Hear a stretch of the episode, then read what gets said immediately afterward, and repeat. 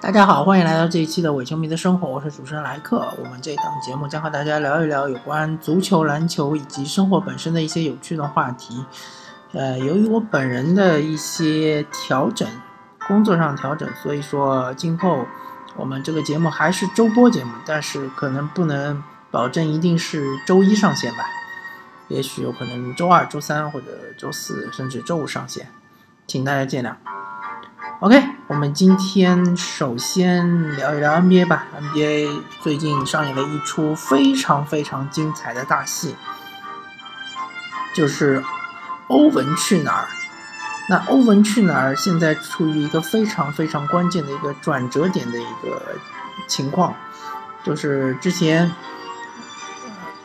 绿军凯尔特人已经和骑士达成协议，将送走伊赛托马斯。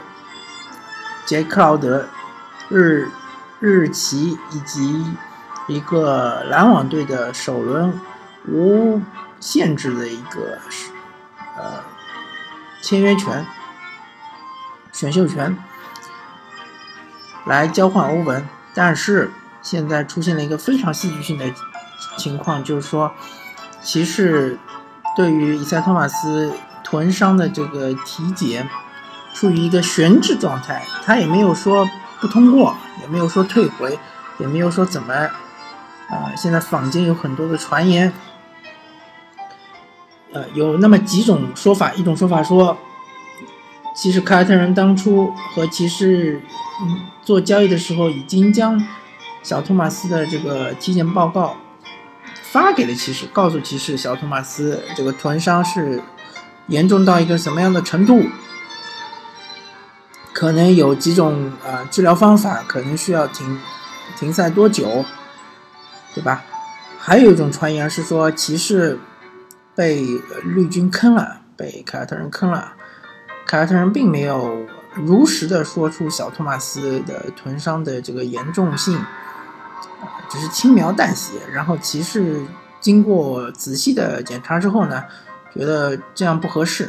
所以呢，骑士要求呃凯尔特人增加筹码，嗯，也许是搭一个二轮，也许是搭一个其他的新秀。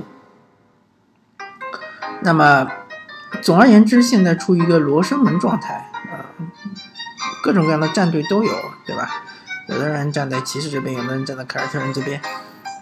不管怎么说，呃，我个人呢是站在这个漩涡的一个。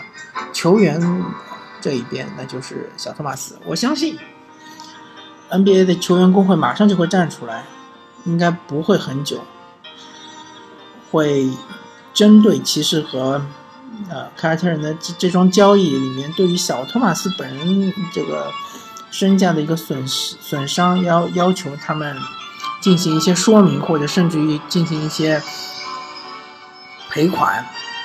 因为小托马斯现在还处于一个白菜合同状态下，他好像只有六百多万的年年薪啊，还是七百多万的年薪。他今今年或者明年那呃下一个赛季打完之后，他就将争得他职业生涯最大的一份合同，可能是顶薪合同。所以对他来说是非常关键的时刻。他当初自己也没有想到过会离开凯尔特人，否则的话他也不可能。他做了两件非常感动凯尔特人球迷的事情。第一件就是他的亲妹妹在呃季后赛期间不幸的是车祸去世，然后他参加完亲亲妹妹的这个葬礼之后，马上就赶到呃北岸花园球场去参加这个呃东部决赛，对吧？他忍着悲痛吧，打了三场。然后最后两场是臀伤没有上场，反正就是总而言之是一个铁汉的形象。呃，第二就是说在休赛期他帮助凯尔特人去说服嗯海伍德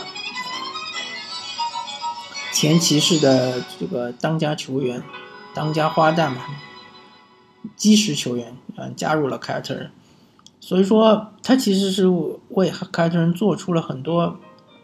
贡献，而且这些贡献呢，其实并不单单是嗯一个职业球员对于一个职业球队呃做出应该做出的一些贡献。我觉得他其实已经超出了一个职业球员对一个球队的呃一个责任的范围之外。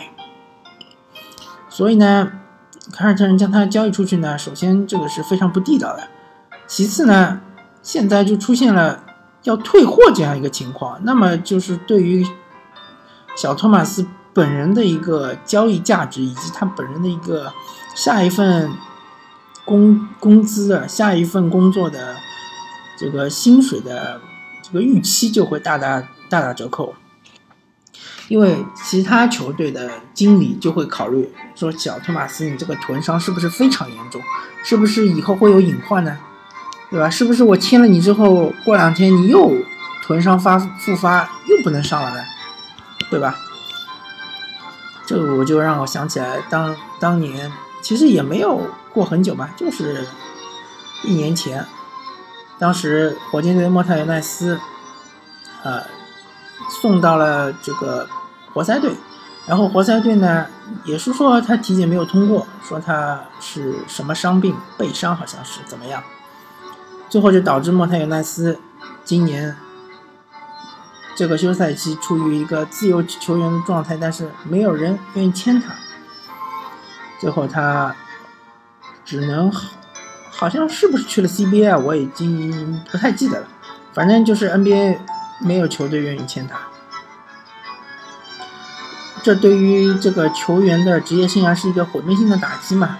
更何况莫泰尤纳斯他最多最多只能算是一个角色球员，对吧？如果说他真的发挥的好，只能算是一个，呃，轮换阵容的角色球员。但是小托马斯不一样，以赛亚·托马斯是响当当的凯尔特人的。目前，当然海伍德加入了之后说不清楚啊。如果海伍德加入之前，他确实是凯尔特人的一个头牌球员，对吧？当家门面、基石球员。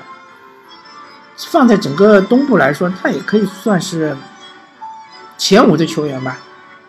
我觉得应该没什么意义，所以你这样伤害他的价值，伤害他的这个个人形象的话，其实确实是非常的不人道，非常的不地道。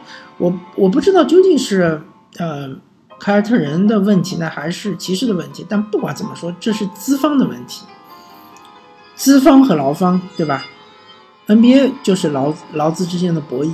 那么资方的问题，你最后损害了劳方的。权益那肯定是资方需要站出来，需要做出说明，对吧？甚至需要做出一定的补偿。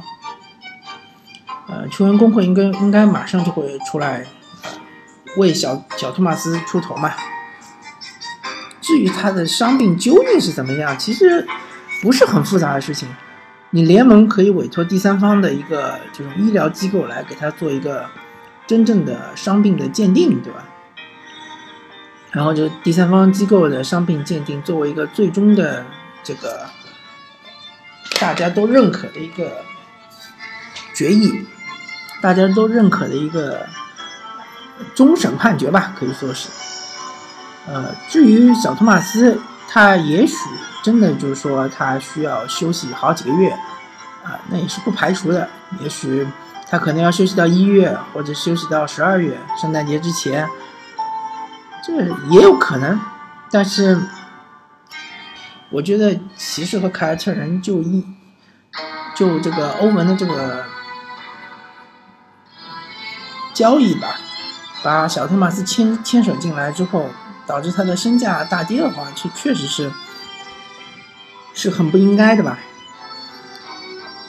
所以说我个人是站在这个角度来看这个问题的。也许其他的球迷可能是站在骑士队的角度来看，觉得可能是凯尔特人欺骗了骑士，对吧？想拿一个嗯受重伤的、重伤困扰的一个球员来换欧文。那么凯尔特人可能会站在凯尔特人凯尔特人球迷可能会站在自己的角度来看，说骑士可能是在胡闹，可能是在嗯怎么说就是。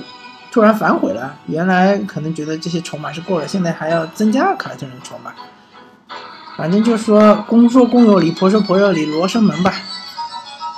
确不过这个这一出戏确实是非常的精彩，我每天都在刷这个新闻吧，就大家敬请期待，看看最终的结局是怎么样。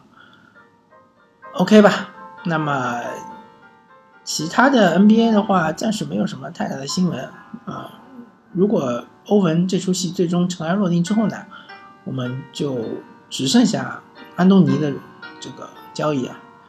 呃，不知道安东尼本人的态度怎么样，也不知道尼克斯的态度怎么样。反正我知道火箭态度肯定就是说，愿意交易就交易，愿意不愿意交易那么也没办法，对吧？他们不愿意付出更多的筹码，特别是像阿里扎啊，嗯，本戈登啊，啊，错了是埃里克戈登啊，啊，这两个是非常重要的球员，他们不愿意付出。他们只愿意付出安德森，但是如果说这个安东尼这个交易没有达成的话，我相信回到了这个训练营，安德森的这个他处于的这个境况，或者说他本人的这个想法会比较尴尬，因为大家都知道嘛，火箭队就想拿他去换安东尼。呃，没有换成的话，不知道会不会影响他下个赛季的表现。希望他是比较职业的吧，因为之前也不是说没有出现过这种情况。我还要举，我还要拿原来那个例子，就是说大加索尔嘛，本来是是换保罗，对吧？大加索尔本来是应该是去休斯顿，保罗去湖人。那么这个呃黄蜂好像是获得，黄蜂是获得谁啊？我不太记得了，反正是三方交易。嗯，黄蜂应该是获得湖人队的一个谁？呃，这个不太记得了。但是最终这个交易被联盟否决了，或者说是呃斯特恩说根本就不存在这个交易，因为黄蜂当时是被联盟托管的，所以说联盟是说的话说了算的。那么，OK，那么大家所又回到了湖人啊。回到湖人又打了一年，但这一年呢就比较尴尬。但是大加索还是非常的嗯职业，他也并没有表现出什么不满啊。当然有不满，但是他在球场上并没有体现的非常明显，而且他也没有搞得更衣室乌烟瘴气啊，或者说把更衣室搞乱啊，确实没有出现这种情况。所以这边呢也是也是要赞扬，或者说是非常尊重。尊敬大加索尔的这个职业的表现，那么希望安德森，如果说他还是留在火箭的话，毕竟他还有两年合同呢，对吧？还是三年还是两年？好像还有三年合同，对，当时签的是四年，还有三年合同。希望他在火箭队还是好好打吧。因为安德森这一点还是挺重要的，从战略角度来说，他可以投超远距离三分嘛。他可以，嗯，比其他的那些三分射手为哈登拉出更多的空当啊，哈登和保罗嘛。虽然说他防守是略差一点，但是他进攻上面还是无可替代的。希望他去年那个客场神准，主场稀烂的这个手感能够调整一下，对吧？啊，能够更平衡一下，更稳定一点吧？好吧。那么这个 NBA 今天就聊到这里，感谢大家收听这一期的伪球迷生活，我是主持人莱克，我们下期再见，拜拜。